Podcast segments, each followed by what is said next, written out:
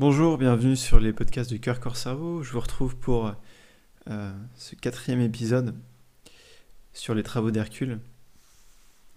Quatrième épreuve donc pour Hercule. Nous sommes toujours avec Michel Odoul, euh, le livre Dis-moi quand tu as mal, je te dirai pourquoi, mythologie corporelle et cycle de vie aux éditions Albin Michel, disponible sur mon site internet.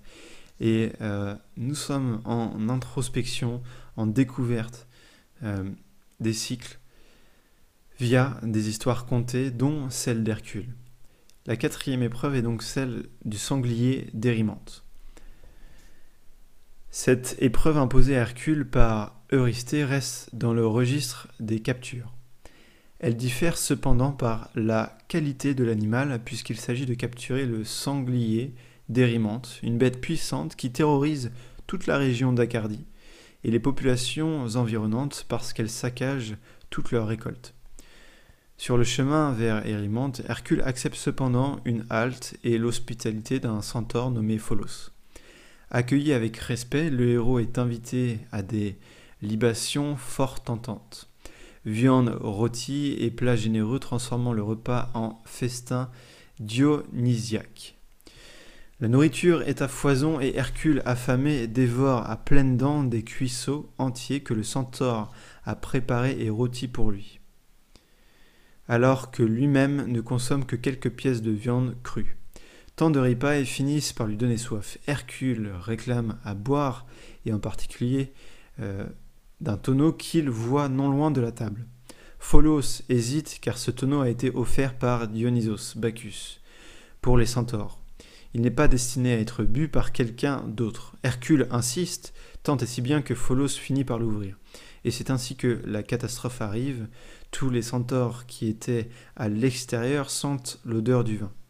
Dans une confusion, une bousculade totale, ils se précipitent dans la grotte de Pholos, attirés par les parfums enivrants. Hercule, sans réfléchir, sort son arc et tire. Repu et enivré, il pourchasse les centaures jusque dans leur refuge, et notamment chez Chiron. Apprécié de tous par sa bonté et sa sagesse, Chiron est un centaure dont le savoir est immense et qui a servi de mentor à de nombreux dieux et héros. Il est malencontreusement blessé et mort par l'une des flèches empoisonnées qui l'avait trempé dans le venin de l'hydre de Lerne, cette bête à cinq têtes. Choqué par cette mort non voulue et dont il est responsable, Hercule retourne chez Pholos. Las, celui-ci, en en retirant maladroitement une autre flèche du cadavre d'un autre centaure se blesse lui-même et meurt dans l'instant. Abattu par les conséquences de sa réaction inconsidérée, Hercule quitte la grotte de Pholos et repart à la recherche du sanglier.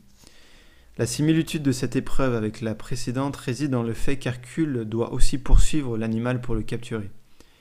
Il n'use pas ses armes. Lorsque le héros découvre la bête, celle-ci fuit vers les pentes du mont Érimante. Rien dans son allure ne ressemble à la biche de Sérénie. Le pas est lourd, lent, méthodique. infatigable, le sanglier remonte avec obstination les flancs de son repère, de sa démarche certes peu élégante mais efficace. Le paysage est aride, presque acide et peu propice à la végétation. Hercule poursuit la bête sans relâche et la, et la pousse ainsi à monter toujours plus haut. Petit à petit, l'animal se fatigue, d'autant plus que le froid et la neige rencontrés figent ses muscles et ses articulations. Il se raidit, car son corps chaud se refroidit. Épuisé, le sanglier arrive finalement au sommet, il ne peut aller ni plus loin ni plus haut. Il s'arrête alors, impuissant et sans force. Ses pattes le lâchent et elles ne tiennent plus. il est arrivé au bout du seul chemin connu, de la seule façon d'avancer, toujours plus haut, toujours plus, toujours plus, toujours plus haut. Obscur, fouisseur du sol et de la terre cultivée, ravageur des récoltes nourricières, la bête est vaincue. Elle se laisse glisser au fond d'un gouffre plein de neige, neige où le froid gèle ses pattes déjà raidies. Hercule le capture ainsi, toujours vivant, la neige ayant sans doute amorti sa chute et l'ayant solidement ligoté, il le charge sur son dos. La bête est lourde comme un bœuf, et notre héros prend la route de Mycène. Terrorisé à la vue de l'animal, Eurysthée se terre au fond d'une jarre. Alors, cette histoire est associée à l'énergie de l'estomac. Évidemment, je ne vous dévoile pas encore euh, le contenu du livre, mais la synthèse de l'épreuve, ce quatrième travail est celui de la maîtrise de l'avidité et de la distanciation par rapport à la satisfaction de l'instant. En conquérant une juste conscience de ses besoins, l'être accepte le principe de l'incertitude.